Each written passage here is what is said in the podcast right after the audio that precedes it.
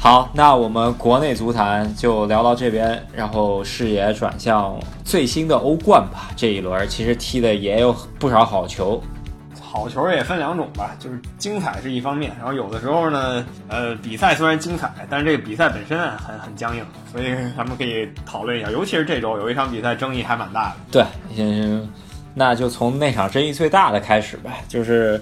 呃，压了可能八十五分钟的尤文图斯，在曼联身上居然拿了零分，在主场。C 罗赛后的一些言论，我看我们群里面的各个曼联粉或者说是 C 罗粉都还挺。有争议的这个 C 罗这个言论，在整个国际足坛算是掀起这个轩然大波，感觉比分都没他这个言论给媒体炒作凶。就是 C 罗说什么呢？他就觉得这比赛曼联赢的没啥意思，踢的不怎么样，全凭运气，连运气都算不上。他就这么说，类似于这样的言论吧。原话应该是说曼联啥都没做就赢球了。你如果只从数据上看啊，我觉得 C 罗这话多少还是气话，毕竟这是尤文这赛季第一次输球。呃，是在主场输的，所以还是挺难受的吧。他说气话有道理，但如果你看数据，曼联呢虽然射门远远少于尤文图斯，但是传球啊什么的其实还好，没有差太多。然后防守方面也挺凶悍的，犯规 不少，三张黄牌。对，曼联排的这个阵容上来一看就知道，就是做防守的嘛，对吧？三个后腰放在那儿打手，然后前场想办法，马夏尔、桑切斯偷一个呗。最后他们几个没偷上，反而是这个替补上来马塔偷了一个，然后偷完了以后又让这个 博努奇忙中出错来了个乌龙球绝杀，转瞬之间变成二比一了。呃，马塔那个任意球罚的挺刁，但是我个人觉得那个球没有说到这么难扑。可能施切什尼跟布冯还是差了那么点儿。这球换成布冯，确实说不太定了。然后杨教授一脚鬼使神差，半吊半射的那种球，让博努奇看不懂，给撞进去了。这尤文图斯输的呢很窝囊，我看赛后贴吧也是争执不断。当然，说回比赛本身呢，穆里尼奥这个教练虽然最近争议不断，但是你得承认，他打强队，尤其是善于进攻的球队，他反而不慌。他就稳稳当当在后场囤着，你还真拿他没办法。对，特别是在中卫组合斯莫林加林德罗夫的情况下，他还能打成这样，确实不容易。你想，林德罗夫对 C 罗那个球真是没看住。我觉得，如果是一好一点的中卫。应该能拿下这条球，不能让 C 罗这么轻松起脚的。你想，这个曼联后防线上两个人嘛，杨还有斯莫林，这就是 C 罗走了以后，然后他们曼联补进来的球员，现在都当核心了。然后这边 C 罗搞搞他们还是可以的。你想，尤文图斯在欧冠上面居然百分之五十五的控球，说明曼联真是不太想控球了。啊，是老妇人还控了百分之五十五。整场比赛尤文图斯压的比较多。嗯，没想到曼联最后赢下比赛了。这个其实跟穆里尼奥之前的很多比赛风格很相像。呃，赛后呢，穆里尼奥进到球场，然后做了一个就是耳朵背起来的那个姿势，是吧？就是意思说我都听着了，然后你们说吧。所以有时候你也挺没脾气。当然，这也是其实是足球的魅力。如果你每边都是。疯狂对攻，然后来个什么三比零、五比四这种比分，老来也没劲了。像这种比赛呢，也要有给大家做一个调剂。对，然后这个手势吧，在赛后也引起争议啊。博努奇当场就差点跟穆里尼奥翻脸了。然后 主要还是穆里尼奥之前在国米的那段经历吧，然后经常跟尤文图斯打意大利国家德比，呃，尤文图斯球迷不是很鸟他。而且他在意大利那段时间，正好是呃尤文开启这段王朝之前，然后也是国米终结他那段王朝最后一个赛季，就正好在这个交替之间，中间隔了 AC 米兰一次冠军嘛。但是整体来说是这两个王朝之间交换的时间，所以说他带来争议确实是不少的。国米的民宿啊什么出来反映这事儿啊，呃，咱们说说到这儿呢，国米那波低潮也是刚过去是吧？然后。在欧冠中间打的有声有色啊，这个是这个赛季，毕竟还是传统豪门啊，底蕴在这儿。然后换上了现在的他们的新头目，是一个九五年的中国小哥，还可以有两把刷子，还在这个听说他还在社交平台上给穆里尼奥点赞呢。他在 Instagram 经常点赞，然后国米球迷对他非常热爱啊，非常偏向自家人啊，就这个感觉。然后这场比赛吧，斯帕莱蒂说明还是真是个好教练，我觉得。我看国群内有国米球迷说他很一般，但我觉得这套阵容能跟巴萨打成这样，已经真的不容易了。他场面上其实蛮被动的，巴萨全场两倍于他的射门，然后控球率也是两倍于他，传球依旧两倍于他，然后国米最后刚了个一比一，其实挺好的。呃，伊卡尔迪对吧？虽然巴萨让他一个梅西吧，但是伊卡尔迪在欧冠赛场上应该来说也是第一次踢吧，呃，能够证明自己。嗯，确实之前有对热刺来了一脚神仙球是吧？这场又能一锤定音。然后另一方面是巴塞罗那马尔科姆八十多分钟进球的时候，感觉上国米这个这一波就算是终于失手了。但是没想到，刚过去三四分钟，伊卡尔迪就给扳回来了，说明这股气还是挺强的。还有一个看点吧，库蒂尼奥应该是遇上老东家吧，是吧？大家有很多人应该不太记得库蒂尼奥还在国米混过。库蒂尼奥在国米混的时候，正好是他们被热刺打爆那赛季，当时库蒂尼奥在贝尔后面有他一个身影。国米这套阵容啊，呃，阵中有一个小将啊，就是后卫三十七号，叫。什克里尼亚尔在赛后啊，斯帕莱蒂说他把苏亚雷斯苏神啊给完全冻结。然后他说，如果我是巴萨或者皇马的主席的话，我愿意出一点二个亿把它买下来。他其实出道有一阵子，比较进入大家视野是一六一七赛季在桑普，然后被国米镶上了。上个赛季买过来打满了整个赛季，每场都上场。然后这赛季继续踢踢的不错，也算是主力吧。他名字也很有意思，他这个他就叫米兰，对，说明还是有这么个渊源吧。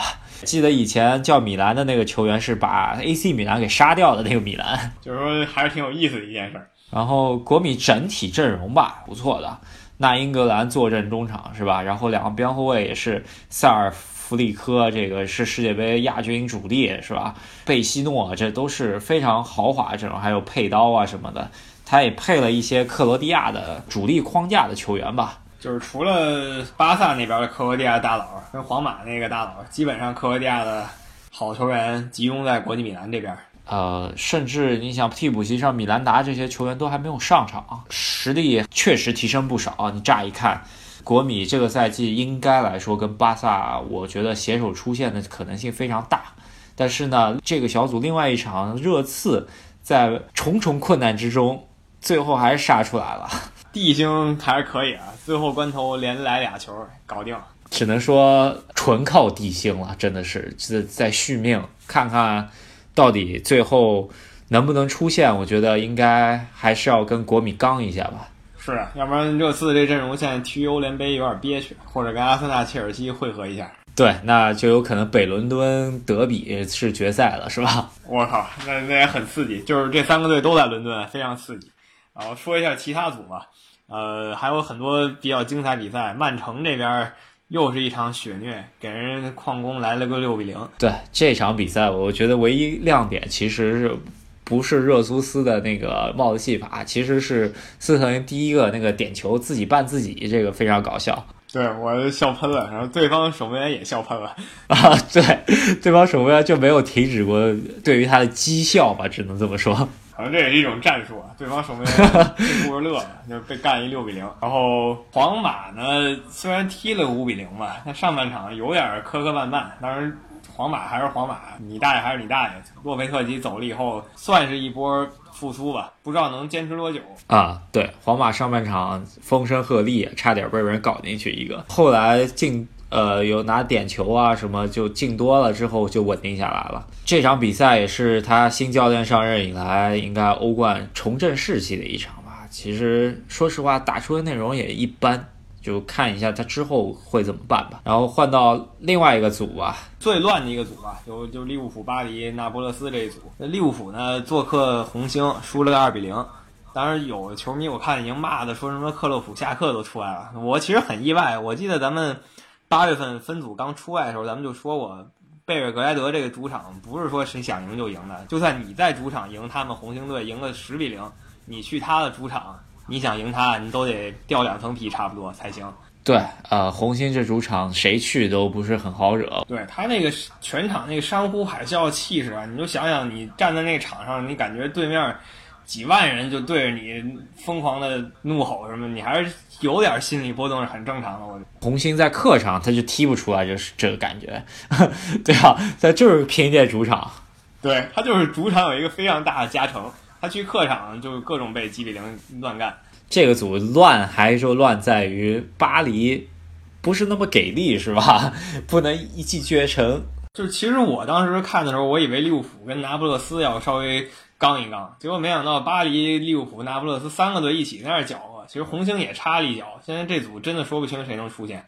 利物浦其实不是很稳了，呃，因为下两场还要碰那不勒斯跟巴黎。利物浦确实也是，但是那不勒斯他说实话他也有点虚。他虽然主场踢红星，这个我觉得他能拿着，然后他客场他还要再去碰利物浦，是吧？然后不好说，这个组有点乱，真的是。骑驴看唱本，咱们走着瞧了。现在预测也没啥可说的。我我记得当时出这个组的时候，咱们就说这个组是最难的一个组，比热刺、国米和那个巴萨更难一些。主要就在于三个队确实都挺强，然后红星是一个主场非常狠的球队，所以说他能搅局。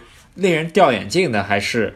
巴黎这套阵容踢成这样是说不过去，我觉得不管赢还是平吧，每一场都挺费劲，就不是说有那种除了有一场主场赢红星算是把气撒了一通，别的比赛都是跌跌撞撞啊。对，嗯，首先主场没没拿下那不勒斯这一下，然后客场又被人逼平了，坐拥姆巴佩、内马尔是吧？然后迪玛利亚对这都不不排不上号了，这都已经。还有刚刚拿到了金足奖的那个卡瓦尼是吧？然 后我感觉啊，这帮球员反而练了那个那不勒斯那个库里巴里，把他这个后卫的水平练高了啊！就就库里巴里赛后说，我对那个姆巴佩防守非常有心得，现在我都知道该怎么防了。到市场上估计也得两个亿吧，如果那个时刻是一个多亿的话。那不勒斯方面相对人员较弱一点，还在这儿能够坚持，说明教练的水平确实还是挺高的。安胖子还是可以的。然后这一组算是扑朔迷离吧，还有一组比较跌眼镜，就是马竞，然后多特还有摩纳哥。当然不是说马竞跟多特吧，主要还是在于这个。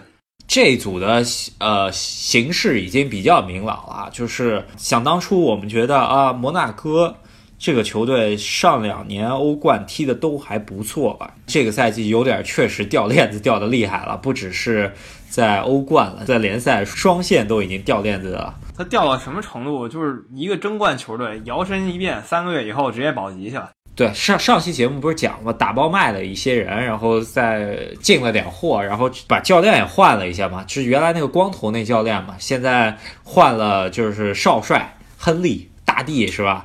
没错，亨利大帝这执教水平跟李毅大帝差不多了。现在欧冠，反正唯一看点吧，我觉得这一轮应该是上了一个欧冠史上第一个零零后小将。其实我还挺惊讶的，看到这消息，因为感觉零零后应该出来踢球的也挺多了。但呃，唯一想到其实是皇马那个，但是他他之前在欧冠没怎么踢，这一轮也是第一次替补出场，所以说。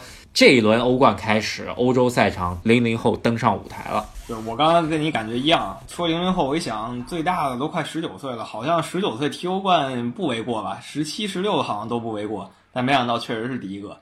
然后摩纳哥这一场主场打布鲁日输了个零比四，底裤都输光了。布鲁日按理说这组应该是陪练的水平，欧冠扔了，好好保级吧？我觉得在法甲，真的是赶紧保级，拿那么多钱保完级买人还来得及啊！然后还有一组波尔图、沙尔克、加拉塔塞雷、火车头，我感觉就不用提了吧。这组比较明朗，传统两强出现，然后拜仁那组也是差不多。对，拜仁、阿贾出现，本菲卡、雅典基本快凉了，雅典好像已经凉，别的没什么。罗马可能提一下，罗马跟皇马踢的都不错，都九分。中央陆军呢，理论上还有点希望，看着看看他们自己能不能。运气再加自己的表现吧。呃，一个去年四强的球队，一个去年冠军，这个还是挺难的。然后曼城这组基本上，曼城是肯定进了吧？就是虽然莫名其妙输了一场，但是其他比赛真的是统治，统治级的表现。然后矿工、霍芬海姆、里昂都还有戏，他们掐一掐。然后说完曼城，曼城的同城对手曼联跟尤文图斯基本也还行，但瓦伦有搅局的可能，年轻人。在这组没啥可期待，换一个弱一点的组，年轻人还可以搞搞。欧冠形势应该较明朗，只有大概两个组不是特别明朗，有点蹊跷。然后说一下这周末可以期待比赛吧，反正目前吸引大家最多眼球的，毫无疑问就是刚才提到的防守非常稳健的曼联和这个进攻非常犀利的曼城矛盾对话，然后曼市德比，看看能不能碰出点火花来。因为上一个赛季曼联可是踢了一场惊天地泣鬼神的好球，赢了曼城。啊，呃，这这就是穆里尼奥的风格。其实，在不被看好的情况下，经常就有这种神奇的表现出来。但是，特别是这个赛季一打弱队，他就搞不定。所以说。看看他跟强队吧，能不能延续他这个杀手本色？这场球应该是在北京周日晚上啊，十二点多才踢，所以看完睡觉上班去了，是吧？呃，一有一大看点吧，曼城最近爆出来续约了阵中一大福将或者快乐神将吧。斯特林怎么说呢？算是神将吧，但是总感觉他应该比神将更强一点，就是他应该能给出一个一百分的感觉。你看他的潜力，但他每次踢出来都是八十。这个赛季我觉得进步最大射门吧，呃，能够起码从原来十脚进一个，现在基本上三四脚进一个了。他这个瓜迪奥拉算是把斯特林的潜力开发出来了。说他续约斯特林，传闻想要三十万英镑周薪，这算是一个。只有本地球员才敢要的价吧，因为他这个水平的球员要三十万还为时过早一点啊。其实你看，呃，在英超的这个榜单上面啊，在这之前凯恩续约续到三十万，但人家大英帝星对吧，舍我其谁？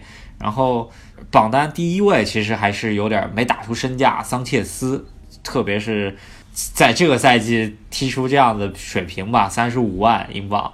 呃，斯特林。跟凯恩、厄齐尔齐平，其实还是不太为过吧。但是为什么我觉得他要三十万，曼城可能不太会给？曼城头牌说到底依旧不是斯特林。如果他三十万，那头牌得三十五万到四十万之间，就是才能服众吧。我觉得应该德布劳内、席尔瓦、阿圭罗这些球员，主要还都没到续约的成分上面吧。但是之后续约曼城都不太好谈这几个人。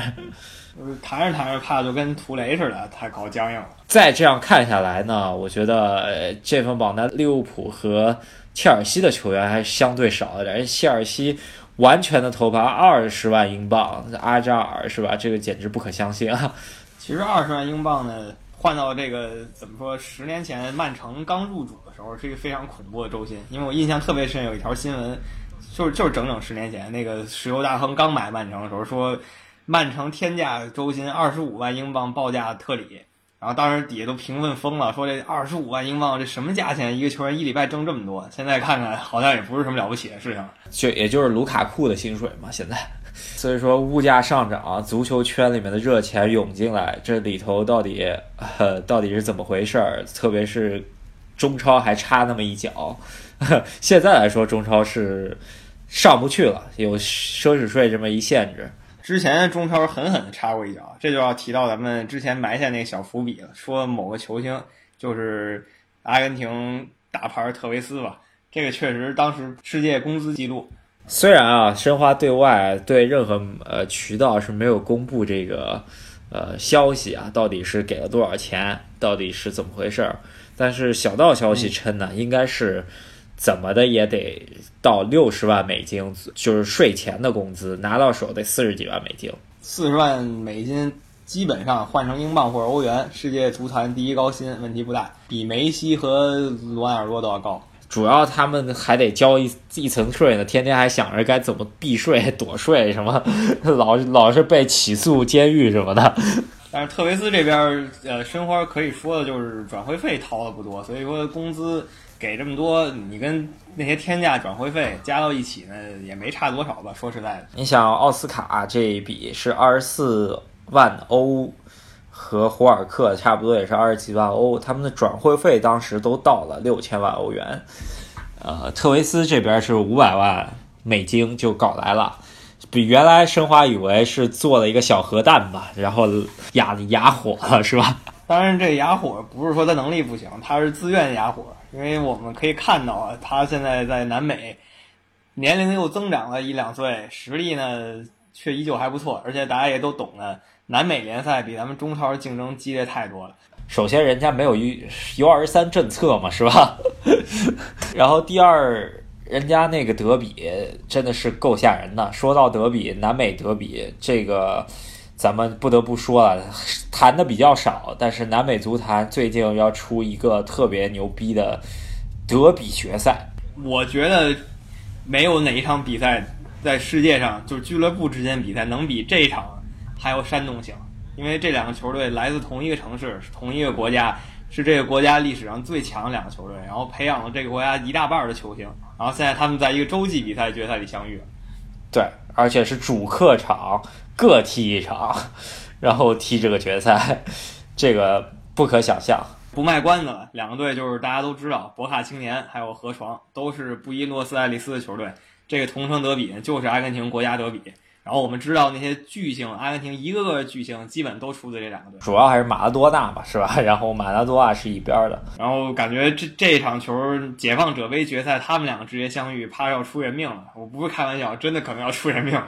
我对我之前搜过一个消息，据说某一场阿根廷普通联赛就是这样这样一场德比，呃，就打死十八个人什么的，这都是挺正常的一件事儿。那个球迷开赛前各种烟火，各种。烧杀抢是吧？杀可能过分了嘛，各种打砸抢嘛，啊，反正就是互相之间能用的暴力手段都用尽了。对，第一回合的比赛也是这个周末，呃，开踢感恩节那个周末，然后把这个比赛给最终悬念给杀死了。看特维斯吧，他在博瓦青年，呃，我看还是这个赛季还是有时候有主力，有时候替补上场，进球效率还挺高的。呃，在南美解放者杯里头，四场首发，呃，三场球替补，三球还挺关键的。说实话，就是你想解放者杯这种杯赛，进一个球直接晋级，没进那球回家，就是这么关键球啊，靠他进的。所以说，特维斯的实力还是有的。他在上海升官那一年也才进四个，这在这个回了博卡已经进五个了。呃最著名的就是在中圈大概三十秒中间就没动嘛。站那儿，那个小视频，当时球迷把他骂的狗血喷头啊！他就是故意来这边混钱的嘛。回了阿根廷，实力还是可以。特维斯这个事情呢，申花队肯定是赔了不少钱，但是最后解约这个事情最后谈的就是还是比较顺利啊。最后把他这个约，呃，一般来说，你如果要跟外国某球员解约，人家没话说，就是你剩下合同多少钱，你都得给我结清了，然后我再走。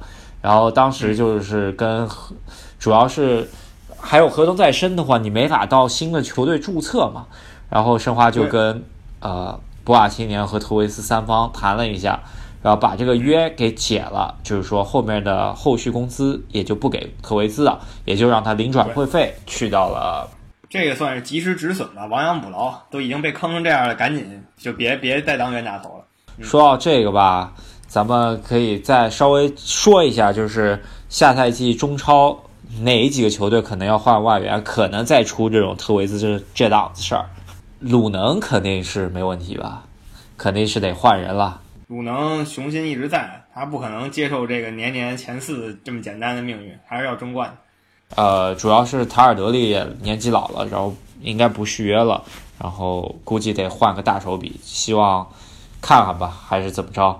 呃，北京应该不会换，呃，上港这边恒大可能会换一个，我觉得。上港跟恒大最多换一个吧，这个现在的外援都挺好使。北京有可能换一个，有可能就这几个人，可能索里亚诺走，不知道啊。然后大连如果保级成功了，肯定要来俩好使，就是跟卡狗这种实力差不离的，估计还得想办法搞搞。申花这边财力估计不允许，估计还是得换掉一个。所以说，足协得收多少奢侈税？这个赛季得好好看看。这一轮中超保级大赛帷幕落下以后啊，就转会传闻又开始了。还是每年中超转会还是挺精彩的，不亚于英格兰这边。对，希望呃足协别昏招了，这个下赛季还是好好搞吧，别再节外生枝。嗯，没错，千万别节外生枝了。那这个周咱们聊的也挺多，然后。希希望大家多多支持吧，然后帮我们在各个渠道也转发一下节目。然后感谢大家收听，最后安利一下南美解放者杯第一轮决赛，博卡青年跟河床就要开始了，大家有兴趣可以看一下，看一下这个最火爆的德比什么样。对，喜欢我们节目的话，想入群的朋友也跟我们私信吧。那我们下周再见。好，下周再见，拜拜。